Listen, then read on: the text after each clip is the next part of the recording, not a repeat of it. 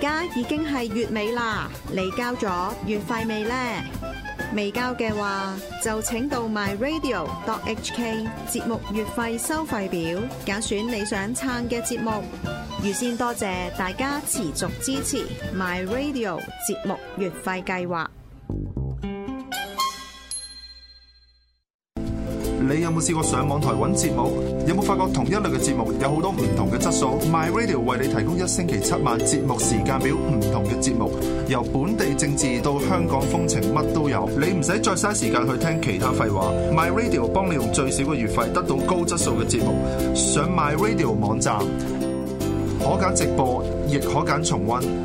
再撳 Enter。就咁簡單，My Radio 喺互聯網當中為你製作最精彩嘅網台節目，你可以根據你嘅興趣選擇你中意嘅節目，揀 Facebook 直播、YouTube 或者 Live Stream。記住，My Radio 嘅節目係有最精闢嘅 insights 同有娛樂性嘅節目，所以俾節目月費係絕對值得嘅。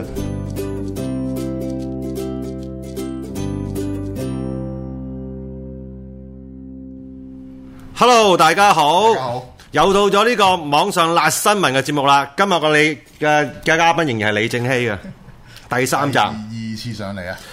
好啦，咁啊，本身今日咧就有種狀態咧，係好有可能性咧，就一個引發一啲悲傷嘅環境出嚟嘅，就點樣樣咧？我諗住今日我堅決，我係一定要請李記李正熙做嘉賓嘅。如果咧李正熙今日上唔到嚟咧，我就空凳一張，就講佢半粒鐘咁樣樣。我以為你會去荔枝角門口直播添，唔咁啊唔會。 好啦，咁咩事啦？咁你講兩句啦，但係唔好講有關喎。咁啊誒，我試完就因為一啲嘅案件啦，咁就需要誒、呃今日同埋聽日去審議嘅。咁啊，詳細嘅內容就可能大家喺上網睇新聞就可能會揾得到噶啦。咁啊，裡面嘅嘢我就因為喺審訊期間我就唔能夠去透露啦，同埋多講啦。咁亦都多謝咁多嘅朋友嘅關心啦，多謝大家。嚇咁啊，希望未來咧可以一路咁樣可以每冇話每集啦，每隔一集啊或者兩集就可以請到李正熙上嚟啦。盡力啦，我盡力啦，因為即係始終屋企小朋友就難啲兼顧。係，我夜晚啲時間我意思係咁，係咪？咁如果嗰種狀態就請唔到添啦，就請唔到啦。好啦，馬上入題啦。咁啊，今晚咧其實我哋又有個激辯嘅，究究竟我哋講乜嘢題目好咧？咁樣就早出咗個少少投票 嘅。咁但係嗰個少少嘅投票咧，就淨係喺我自己個人 Facebook，所以有見及此咧，其實係可能今集之後咧就會開一個網上辣新聞群組啦。咁啊，希望到時如果有興趣嘅朋友可以 join 我啦。咁啊，變咗好多節目嘅嘢，可能都會同你哋傾嘅，啊因為始終係網上辣新聞啦。咁變咗咧，在座各位其實都係網友嚟噶嘛。咁啊就係咁啦網友都可以放下料過嚟。係啊呢大家你有我哋啲有有討論興趣啊，咁啊，或者激烈嘅討論都有激烈嘅討論，我自己自己好激烈咁討論，我當係啦，哇幾乸呢件事呢件事咁樣。喂，今晚咧嗱，開有兩單就想就都叫做激烈咁樣去辯論過啦，我同你之間啦。都真係講咗幾耐啦。咁啊，結果咧就而家我哋揀咗呢一單講嘅，嗱呢一間咧就係所謂嘅少少風化案嚟嘅。好啦，咁啊咩事咧？你熟唔熟啊？我就嗱，佢裡面做嘅嘢我就真係唔熟嘅。我知道咁但係咧，你都唔熟啦，我都相信咁太昂。係啦。不過就係以我哋對文字嘅理解咧，咁啊大概略知一二啦咁多咯。講咩咧其咁啊實因為咧就飛機你講啦，你講啦。有有有有一位咧飛機維修技工咧，就喺今年嘅五月咧，就有個豪宅一萬蚊肉金啊！咁佢做咩咧？就話其實佢又想同一位佢嘅佢至少佢自己認為係咁啦，佢嘅女朋友啦。咁咁啱呢位。即係咁講唔知得唔得嘅，咁啱呢位佢嘅女朋友就係、呃一位性工作者嚟嘅。 OK 係嘛？根據報道咧，佢咁寫啦，咁啊稱與鳳姐女友協議一晚性交兩次啦，即係兩 Q 啦所謂。咁然之後咧就包埋另外另外朝頭早個早餐食嘅一萬蚊一萬蚊兩劑。港幣港幣加個早餐，好啦，咁咁有咩問題咧？咁呢個協議係一個協議啦貴，咯。 嗰個後話後話，咁你貴你唔會上新聞啊，都有機會嘅喎。喂，我覺啊得我覺得呢個 course 真係好貴，一萬蚊同女朋友食餐飯咧都已經好貴，係嗯一萬蚊俾個女朋友，然後同佢食個早餐，係然後夜晚同唔佢係我諗行周公之食早禮，哦我諗食早餐嗰個係後話嚟嘅，唔應該係攞晒一萬蚊去食早餐嗰。兩 Q 重要啲，一萬 蚊應該你再食早餐，唔係嗰一萬蚊入邊扣翻係 嘛？即係扣翻早餐錢。嗱，呢一萬蚊我俾你肉金，肉金還肉金，早餐夾翻 A A 制咁樣，你唔會咁樣嘅啫。我我唔我唔我唔會咁樣做啦，啱啊！即係即係魚水之歡呢啲嘢，我覺得唔需要俾翻錢對方嘅啫。係啦，咁因為佢自己仲強調嗰個係誒女朋友女朋友啦，至少佢。佢做呢個協議嗰陣時係咁樣認為啦，咁好啦，咁後尾發生咗咩事咧？咁梗係第一就冇梅開二度啦，即係根據報道所講啦嚇。咁冇梅梅開二度嘅原因可能性好多啦，可能係體力不繼啦，可能係誒、其實冇乜可能 性，都係喂，咁嗱，即係我想講係呢樣嘢，我真係覺得佢唔啱。邊個佢有兩個嗱佢。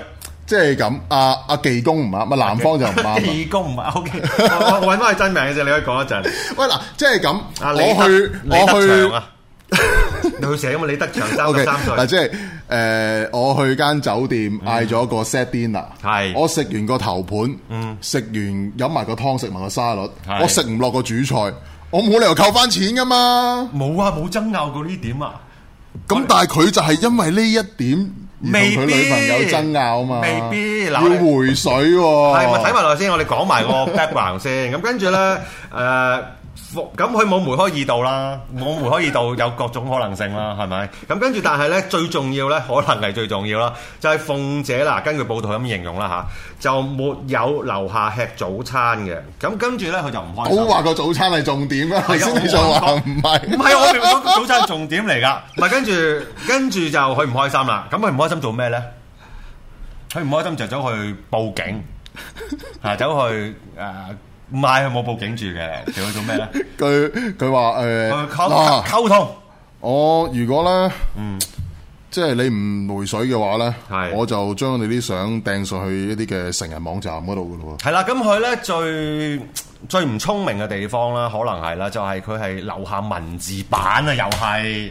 口講口賠咪算咯。哦誒係咯，你咪希望起起碼都拗啊嘛。係咯即如果係因為佢最結果係選擇咗要去打官司啦，即係唔係選擇啦，被判即係被被捉咗上去打，要上法庭係打啊，官司啦要要上去審議啦，係咪？係啦，咁啊，所以咧，咪我想好好想提一提，所以咧，即係你問呢啲嘢嘅時候咧，就誒好似唔係即係幾好商討價格啊，又或者誒啊，即係去到有嗌叫嘅時候，但係有嗌叫，我覺得有白紙黑字係清晰嘅，只但係你個動機係問題啦。Ờ, 誒唔係啊，佢唔係拗撬啦嘛，佢已經係直接去做一個威脅嘅狀況啦嘛。佢就頭先根據報道又好啦，你啱啱都講完啦，就係、如果你唔回水就出相你唔回水咁我就將你啲相就擺上一四一，一一四一係一個色情網站啦係，OK 啦。同埋去高登嗰度嘅，咁但係 變相幫佢女朋友宣傳嘅啫，即係佢嘅女朋友幫佢宣傳嘅啫啊因為佢喎。女朋友咁啱係做呢個性工作者啦，係啦，係啦。咁但係咁，因為我因為喺網上都好多人討論頭先你啱啱嗰個嗰個位嘅，就係、喂，咁佢都做嗰行啦，你擺上一寫即係幫佢宣傳啫嘛，係咯咁點算係一個威脅嚟啫？咁我又唔係咁睇喎，但個動機上係威脅咧。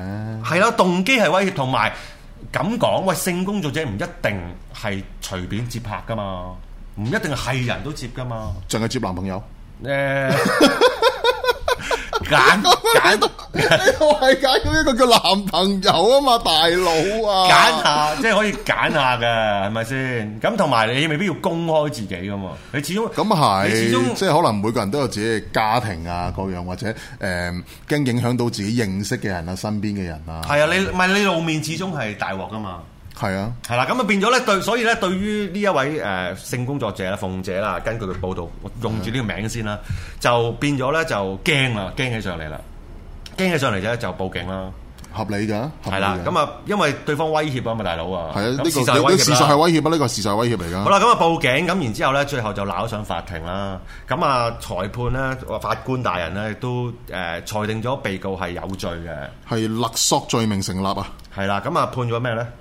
誒、呃入獄十個月啦，嗯，判咗入獄十個月。嗯，咁咧佢有求情嘅喎，佢佢個辯方律師咧有求情嘅。咁啊理由咧係值得大家恥笑一下嘅，即係有人覺得係咁啦。咁你又係咩嘢啊？誒咁啊，因為咧佢誒個事主咧，亦都就住佢所犯，即係嘅呃犯人咧，亦都因為已經判咗刑啦，我用犯人嚟稱呼係啦啦，向佢嗰個事主咧誒、道歉啦，顯示佢有悔意啦，亦都希望誒判呢個緩刑，而並非即時監禁啊。而心理專家嘅報告指啦，被告對呢個嘅事主係毫無同情心啦，佢嘅悔意係流露於表面啊。嚇咁啊！有啲人咧對於富意流露於表面呢句嘢咧就好好唔舒服嘅，因為佢嗰嗰啲人就覺得咁喂道歉咁，梗係流於表面㗎，同埋你點樣證實嗰樣嘢係唔係真心啫？咁講咗就係㗎啦。做戲係由外到內，係所以 由內到翻外嘅。咁啊，睇下你咩層次啦。咁佢交氣交得唔足啫。係咁有啲人咁覺得啦，咁啊後尾咧，咁啊辯護律師咧就話誒，咁、起碼佢冇嗰份報告冇指出佢冇悔意啦，係咪咁講啊？都係咁嘅，其實，但係起碼嗰份報告就冇指出佢冇悔意，但係悔意係流露於表面。咁即係其實即係法官唔滿意佢嗰、個演，即係佢覺得佢咁唔呢滿意啲佢演技啦又。又亦都係好個人嘅啫。咁以交戲嚟講，佢不論於於佢閨房之中交戲，定係話喺庭上之中交戲，都係交唔足戲 嘅。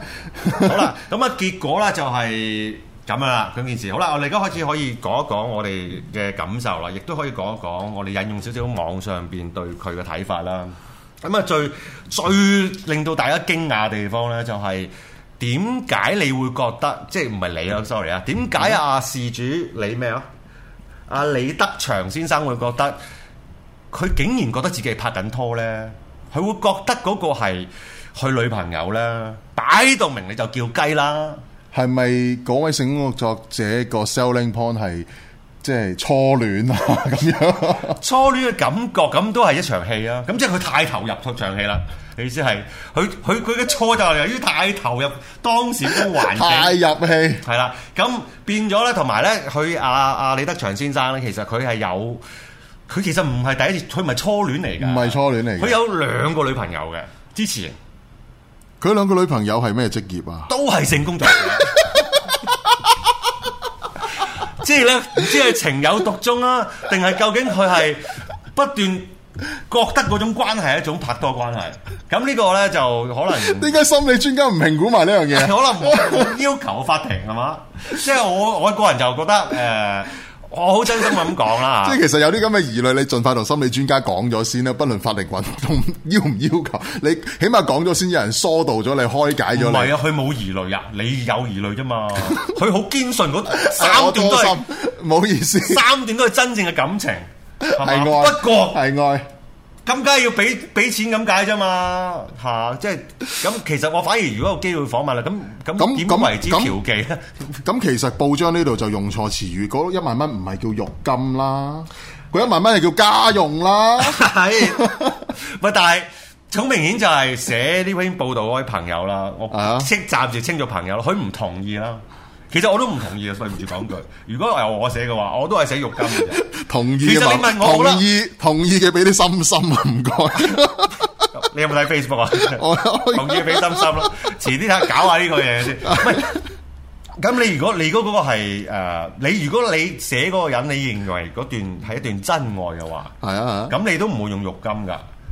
寫嗰、個咪就都覺得嗰段唔係浴巾咯，咪即係嗰個唔係即係一段真嘅感情啦。嗱，其實真唔真愛咧，又好單向。個男士嘅話，可能佢真係覺得係真愛嚟佢直嘅。情係啦，咩仲可能啫？咁但係如果唔係就真係戇鳩嘅啫嘛。但係嗰位嗰位被勒索嘅事主，似乎佢唔係咁睇啫，我覺得連阿鳳姐都唔係咁睇。佢都覺得係真愛你先。唔係佢都佢覺得佢都係一唔種係交易真嚟愛嘅嘅。咁明顯係啦，大 佬啊，一皮嘢陪你食個早餐，嗯唔係有兩都冇食有有兩 Q，嘿，你講明啊嘛。喂，同埋同埋你你男女朋友之間，你唔會寫協議㗎嘛？寫 contract 寫 contract 喎，你結婚啊？婚前協議啊？係咯係咯，唯一嗰張 contract，我覺得係係結婚嗰張 contract 嘅啫，誒、有啲婚前協議嘅，而家有啲啲人好多身家㗎嘛。或者離婚咯，婚後協議咯。婚後協議嗰類啦，都有唔深究啦，但係好少拍拖期間無端端就整張 contract 出嚟啦，咁咧就講明兩 Q 嘅。今晚聽朝要食 早餐，聽朝食早餐啦，包埋啦。咁係究竟佢嗱，唔係因為呢刻嚟講咧，佢唔能夠梅開二度嗰個主因，你唔知啦，亦都可能永遠都唔會知啦。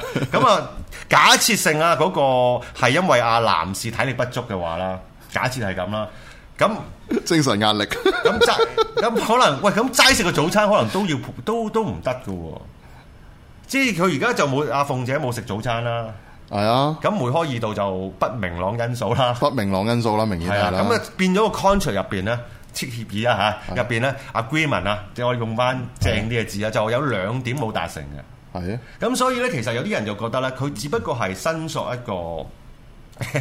佢用咗用咗一個唔帶理智嘅方法去叫人哋誒、呃履行翻嗰、嗱個，咁其實呢個狀況，我建議你一係去揾呢個嘅消費者委員會去投訴啦，嚇又或者一係你用翻律師信就誒、呃要求誒、呃、對方啦，即係誒、呃承約嘅嗰一方，因為你係邀約一方啊嘛，你冇錯建議用一萬蚊，而且要梅開二度，並且第二朝食早餐 啊嘛，咁你咪要求翻誒誒承約嘅嗰一方係履行翻呢個嘅誒呃職責咯，履行翻呢個合約精神咯。唔係，但到到到時會有舉證問題啦。咁唔係咁就你就唔使勒索人啦，你俾律師信人叫人哋同你履行翻個承諾啫嘛 唔。係最主要咧，我認為咧，阿李生咧，佢 即係唔係唔係你我 阿阿李德啊祥先生咧，其實佢唔太了解當時嗰刻嗰個係一個勒索嚟嘅。 唔係你睇佢成件事嗰個智慧係咪？ 即係佢唔了解嗰件 事。即係佢覺得我嗌個女朋友回水，係佢唔回水，我幫佢賣廣告，我冇理由係 犯法㗎，係 咪先？係啦，咪意氣用事，覺得喂，其實佢真正應該打嘅就喂上應該相嗌唔好口嘅嘢，乜都噏得出㗎啦。係咯啊，I didn't really mean it 咁樣咯。係咯，即係我嗌你去死唔通真係啊！我意圖謀殺咩？唔係係啦㗎嘛。咁但係佢一嚟就係求情啦。係啊，知錯啊，知錯啦，希望法官大人可以俾次機會啦，就冇啦， 點俾啊？唔係，仲有我我有好大機會係因為個智商問題啦。你我屌你喂咁，啊但係佢樣，維修飛 機喎，智商問題扭漏粒螺絲嘅話。係啊，對社會公害嚟㗎。嗱，即係唔好話搞人間公司，搞到人冇份工，但係唔係若果佢結你果係講冇份工到啊係。唔係咁我哋係，搞咁佢真係冇份工，咁呢個係係佢呢個佢行佢間公司嘅同佢嘅協議啦，就我哋又唔係去着重於討論佢俾人搞到冇咗份工，唔係啊，關呢個我哋因為呢事一個係其中一個求情理由嚟㗎嘛。係就啊，係佢已經失去咗佢工作啦。誒，但係咧，佢諗住重新面做嗰個新嘅生活，咁佢就揾咗個初級文員去做。哦，係啦，咁啊，希望法官大人可以誒俾、個重新嘅機會佢啦，咁樣。我反而我你問我，我真係唔覺得你揾過個初級冇咗份工，然後揾過份工，呢個係求情嘅理由咯。嚇唔係冇咗份工去揾個係你呢個生存 嘅一個嘅，你你作為一個男人，你喺你嘅決你嘅選擇，你嘅生存嘅選擇嚟嘅啫嘛，呢個係。好啦，咁啊，但係結果佢就冇啦，即係一切就咁樣幻化成咁樣啦。但係佢最後尾有冇講佢哋有冇分手啊？唔係，其實呢個係同嗰啲嗰啲男女朋友關係一樣嘅， 就係、有啲分手不需要講嘅。唔係你有時你冇發覺有啲人係你佢哋冇結婚嘅喎。係啊叫叫叫對方做老公老婆咁樣噶嘛，總會有噶，係啊我，哋但都係識唔少佢噶，但係佢分手嗰陣時唔會同你講啊，同我離咗婚啊，係分手啫嘛，係咯。唔係離婚噶。分開咗啦，咁樣咯，係咯，就所以變咗佢應該就冇一個誒、呃正式嘅分手啦， 即係冇一個正式嘅分手，即係其實就完咗咯，件事已經 好可惜咯。好可惜嘅啊邊我方係覺面得呢。你係應該你履行埋個合約先啦，起碼。因為如果你係強行，你係出律，即係你嘅處理方式問題，你唔好走去幫佢賣廣告，你真係揾翻個律師出封律師信，然後同佢講，喂，我哋要強行誒、呃履行翻呢個合約嘅嚇啊咁我哋唔係要求翻梅開二度啊，咁我哋係咁會爭要一求度咩啊，爭一度，咁爭一 Q，咁咪補翻一 Q，再食翻個早餐算咯，好啦宵夜咯，啱 啊。唔係成件事就貼議嘅啫我嚟覺得自於憤怒啦，同埋誒，呃我覺得佢嗰個感情錯判啦，得好緊要啦，不斷喺不論喺當對方係佢嘅女朋友上邊啦，或者覺得嗰個可能係一個男女之間嘅爭拗嘅一個發脾氣嘅手段又好啦，咁或者佢不斷。唉，因為我其實點解我其實我講呢單嘢講得好小心嘅，因為我我咁係啊，因為咧，其實網上有一片罵聲嘅，最主要都係鬧你唔見我到而家都冇乜粗口啊，係咪？最主要鬧佢戇鳩啊、低能仔啊嗰啲啦。因為我其實係有少少同情佢嘅，誒、邊方面呢？同情佢蠢。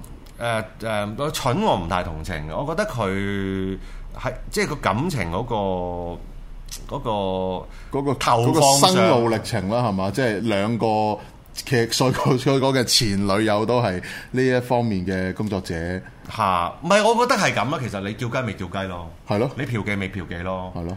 係咪？咁譬如你係想玩 cosplay 嘅，你真係諗住有初戀的感覺嘅，咁都冇乜所謂嘅。但係我覺得佢太投入嗰個角色呢啦。啲 叫沉船啫。 嚇，同埋最主要嗰個價錢，我覺得都頗為高啦。咁你喺邊度得到一啲 即係誒啊價錢嘅比較？嗯誒，唔係我我曾經有一個認識嘅人咧，就好不幸嗯嘅。嗰、個人令我係啦，其實點解我即係都令我勾起一啲不幸嘅事件嘅，就係嗯咁佢同佢嘅一啲嗰啲叫咩咧？叫叫朋友啊，戰友，叫咩？ 係一千。戰友，即係佢同佢戰友一啲咁嘅對話啦，係咁啊啊就去商量下過往嘅失敗經驗，即係誒、哎即係咁啱啱提咗一四一啊嘛，即係講嗰啲失敗錄咁樣，係啦，就講開啊，一四一失敗錄。貨不對版啊，點點點啊嗰啲咁嘅問題，咁我覺得佢哋嗰個討論就好出於坦誠嘅，係係嘅，啦，咁其中一句咧我就好鬼記得嘅，咁啊，因為佢哋講緊嗰個貨不對版個情況啊嘛，係啊咁咧佢又有一句就話都好過一四一啦咁樣，佢同啲咩比較啊？佢唔係佢就話都好過一四一得兩成似嘅意思，咁即就係話佢意思係相同埋嗰個嘅誒真實個真人嗰個比較，P 係啦 P 圖 P 正兩成，係啦嗰類嘢，咁我覺得成件事其實後尾就呢個叫做認識下嘅人咧就應該受到傷害嘅，咁話嗯話手有名有姓啊啦。係咯。唔係最主要，因為佢哋之間嘅 cap 圖俾人哋放晒出嚟啊嘛。你咁其你梗係實好信得嗰個人，你先會同佢傾呢啲嘢㗎。你又有咁名佢有對姓對方都有同佢 keep 住去去透露去傾偈㗎。嚇乜其實戰其其實友嗰幾幅圖我諗都網上流傳嘅啦，誒、用心啲揾都揾得到嘅。我就我我見到其實我都係恥笑多咯你。啊係咪恥笑多係啦咯？唔係我就覺得咁但係係但係你話誒、以一個誒、你經濟能力許可嘅人嚟講，佢可能唔係當係一個嘅嫖妓嘅。嚇係咩啊？佢當係真又愛又啦當係真愛啊！賑災唔係真愛，哦啱啊！即係直接將呢個嘅善款交去呢個受害者嘅家屬身上。你邊處㗎？湖南㗎，OK，湖南五百，四川㗎一千，嗰邊地震，係啦重咁慶㗎，OK，啊誒六百。咁我就啊喺佢哋嗰個 WhatsApp 嘅對話當中啦，咁啊見到少少價你錢。你唔係喺嗰個嘅 group 裏面啊嘛 我。唔係 即係你係見到嗰幅截圖係啫，啊係啊搞清楚。我哋好擔心嘅。如果你喺個 WhatsApp 嘅對話當哦我中唔咧，喺嗰度咁可以而家我哋 show 俾人唔係啊睇。衰咯？如果我喺個對話裏面衰咯，冇乜所謂嘅。不過我成日都覺得冇乜所謂嘅啊呢啲嘢。但係唔係你自己 show 同俾人 cap 咗擺出去，嗰種感覺兩 咁其實如果件事啦啊一對一而俾人 cap 咗出嚟嘅，咁唔係你自己 cap 就人哋 cap 噶啦啊。咁咁大眼亦都係兩兩件事情都係一樣，大眼識人係好重要。係啦，咁啊，所以咧喺呢個小小嘅古仔入邊咧，我想奉獻聽緊嘅觀眾咧，就係、你永遠唔好覺得一啲所謂秘密群組啊，或者你嘅 PM 啊，或者你嘅 WhatsApp 啊，係永遠誒唔、會流出去咯。你要有一種心態就係、都會有流出去嘅一日嘅，係咯。就係咁咯。都即係呢個係我呢、即係呢個啲嘅討論，其實誒、呃你摸住酒杯底哎呀同人傾，我覺得 O K 嘅。嚇，咁我要快啲啦！我呢個當完，因為我要誒、呃留翻少少時間去回應人哋。嗱，呢、個節目咧係會回應人嘅。咁咧上次咧就提過下一個係咪有讀者來信啊？乜嘢啊？係咪有讀者來信？你要讀下封信噶嘛？誒唔係，因為咧上次咧就提完藍鳳凰啊嘛，咁跟住咧藍鳳凰咧就嗱，我覺得我呢世人係冇咁嘅可能性嘅，我從來都冇幻想過呢刻嘅，但我今日我要 confess，我好坦誠咁講以後呢句説話，但係好不可思議㗎，就係、我係同意藍鳳凰講嘅嘢嘅。我從來唔覺得會咁樣嘅。嗱，因為點解咧？嗱，佢就講咗件咁嘅事嘅，就係咧喺我嗰晚上一次啦，同阿 Vega 做完呢個節目之後啦，咁佢就好俾面啦，就睇咗我節目啦，應該係咁啦，係咪？咁然之後咧就一堆嘢就分析啊，嗰啲係不值不值一提嘅，唔使理嗰啲就。咁但係咧，佢最主要提到一點咧，佢就話。好好似方志龍即係我啦，係嘛？嗯呢啲咁嘅人咧，你最緊要唔好提佢。有佢，跟住咧佢咧就佢自己咧就會慢慢傷心，冇人理佢咧就感到寂寞，然之後咧佢就會慘過死㗎啦咁樣。點解佢會有咁嘅諗法嘅？我唔知佢點樣嘅諗法，可能佢自己有始咁嘅諗終法我係覺得係一個係呢個係感情嘅投射。當呢啲人佢得唔到關注，得唔到照顧，佢有個咁嘅諗法。因為我唔會嘅，你唔理我，我我 anyway 冇乜所謂。唔係啊我然之後我仲好我比較我中意寧靜嘅空間唔。係，然之後佢仲好大膽咁樣作出一個推測，就係話佢呢咁嘅人即係我啦，OK？你只要唔理佢三個月，我哋大家一齊試下，即係佢號召佢成班嘅清城派啦， 或者熱城派啦，嚇咁咧就號召佢成班人好即係司令咁樣嘅喎，就話我哋一齊唔好理佢 cap 圖又冇乜乜都唔好，只要我哋唔講佢三個月，佢一定會失心瘋嗰類嘢啦，唔好記得佢字眼啦。嗱。三個月之後，如果你真係你記住做喎，你真係唔好提我喎。嗯然之後呢，就算我係唔係，我都話俾你聽係。點樣係唔係都話你真係啊？即係我係唔係我我係唔係佢話我節目會冇咗啊？我會好傷心嗰類嘢啦，總之應承咗佢啊先。總之到時我係唔係咧？如果你能夠保持到呢樣嘢，你成個陣營係唔提我嘅話咧，我係咪都話俾你聽我失真風咗？或者我節目冇，我節目啱啱好啊嘛，到時三個月就冇咗噶啦嘛，啊哈啊哈我做十三十三集嘅啫嘛。係啊我係咪都話因為南紅王就話俾佢聽係？ O K，咁但係佢呢頭講完啦，佢就出咗五個 post 咗呢單嘢喎。 老婆真係守唔到寡嘅喎。 你啱啱叫人唔好提我，跟住出咗五個 post 去提同一件事喎，咁即係點咧？精神分裂，但係唔緊要，過咗去有救佢，過咗去過咗嘢唔好提，你記住堅守落去。但係有個人即刻堅守唔到，邊個豬隊友啊？嗯誒阿陳秀慧小姐。有冇相啊？誒、遲啲先，你 有你你有想你有想留尾先送俾聽聽眾們啦。 OK 咁啊，陳秀慧就好主動咁樣提出我全名，即係佢唔 OK 唔係冇所謂啦呢啲，但係佢唔根據阿藍鳳娥指示喎而家。人哋啱啱先叫完你唔好講我，你就提我。咁青雞快啲清算啊，陳秀慧啦！你俾你俾我你俾我講埋呢句先，我從來冇喺嗰個 post 出現過㗎，我冇嬲，我冇 like 過㗎，我冇留言㗎。我有個朋友入邊，佢有講我，我都冇再留言㗎。亦都冇俾反應啦，係咪？係啦，咁但係咧，佢就主動講：哎呀，方志龍啲朋友都係咁嘅質素啦，嗰類咁嘅嘢啦。即係包括我。 誒、唔可應該包括嘅。我幾驚你話唔包括，即係你唔當我係朋友，唔係純粹嘉賓嚟嘅啫咁 樣。唔係，你明唔明啊？我係會認嘅，即係譬如我係咯網我網上邊嘅朋友，我真實嘅朋友，佢哋去攻擊會一認㗎啲，嘛佢哋去攻擊一啲人，或者佢批評一啲人啊啦。其實我朋友應該冇攻擊佢嘅，至少嗰刻冇攻擊佢係啦啊。我唔會話我唔識你，我唔會係啊話我管唔到你嘅言論，我唔會話我。尤其是我冇同講我，如果邊個講佢，我會同佢死過呢啲嘢添啦係啊更加唔會啦。我會認噶，我會認噶，我識佢噶，我成喎，我會勸你噶。如識果我咪唔嗯識咯，同係意嘅咯話，，私底下又好，誒、台面上又好，都會都會講噶，係啊唔會就話吓佢搞啊邊個搞邊個，邊個走去搞其他人哋咁都唔冇關我佢嘅事事㗎咯，唔關我事喂㗎。但係事實上，我係冇叫佢咁做啦，但係佢係啊咁做，我係冇意見，唔係即係我 OK 嘅。係可以撈 comment 㗎唔。係，如果我好，我好唔同意，我會講咯。就唔好似啲人啊，我就好唔同意最搞我最尊敬嘅人嘅。不過，唉，人哋嘅嘢我唔講，講都唔講嗰啲啦。打邊爐啦，打邊爐啦，嗰啲 就咁你你話有幅相送俾大家啊嘛？係咪我哋臨尾臨尾先係啊嘛？收俾送俾佢啦？咁啊你補多兩講多兩句唔係，啦。我最緊我要講月費啦，因為。係啊，係啦，咁啊，因為冇時間啦，咁啊，嗱呢個呢就係我做嘅第三集啦，咁啊咁啱適逢今日係廿六號係嘛，咁總之就已經進入咗嗰個、呃、第一次有機會叫大家交月費嘅境界啦，咁呢就係呢，我哋呢個台呢，我呢個節目呢係非常之聽大家嘅意見嘅，咁就係呢。首先呢，有啲人就希望我能夠將嗰、個誒、呃、節目時間去誒、呃改到夜少少啦，咁嚟緊係會噶啦，嚟緊係會改到去禮拜三。地嘅點咗十點半嘅，十半，係咁啦大家留意咁啊翻就個時間啦。應該下集開始嘅。不過呢個 co- 再 confirm 你啦吓，咁好啦，咁另外呢，就係、亦都有人誒、呃提出希望我。誒延長啦，或者做兩節啦，嗰類咁嘅嘢啦，咁冇問題嘅，即係只要大家呢，就真心咁樣攞出嗰個誠意出嚟嘅話，係嘛？即係如果你會交月費，唔交就冇嘢 啦，唔關你事啦，OK？如果你會交月費俾我嘅話，咁如果你想展露，想我做得長少少嘅話呢，你嘗試下交兩個月嘅月費，你誠意落去，咁咪嗰個數字上咪好明顯咯。係咯。我咪見到哦，原來呢批人係希望我做多少少時間嘅。咁如果係，我都係嗰句啦，唔一定有人交噶嘛。咁唔交呢個節目係會接嘅，係噶，就係咁啦，就好簡單咁講完。希望大家可以誒、呃支持我呢個節目啦。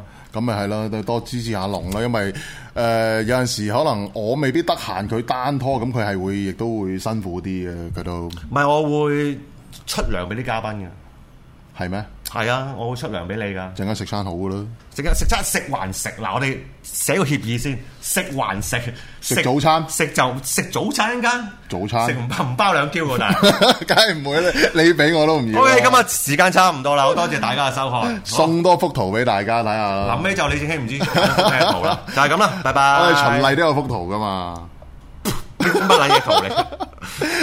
唔係個肥仔笑吟吟，我覺得幾可愛啊佢。哦，好，拜拜。好啦，拜拜。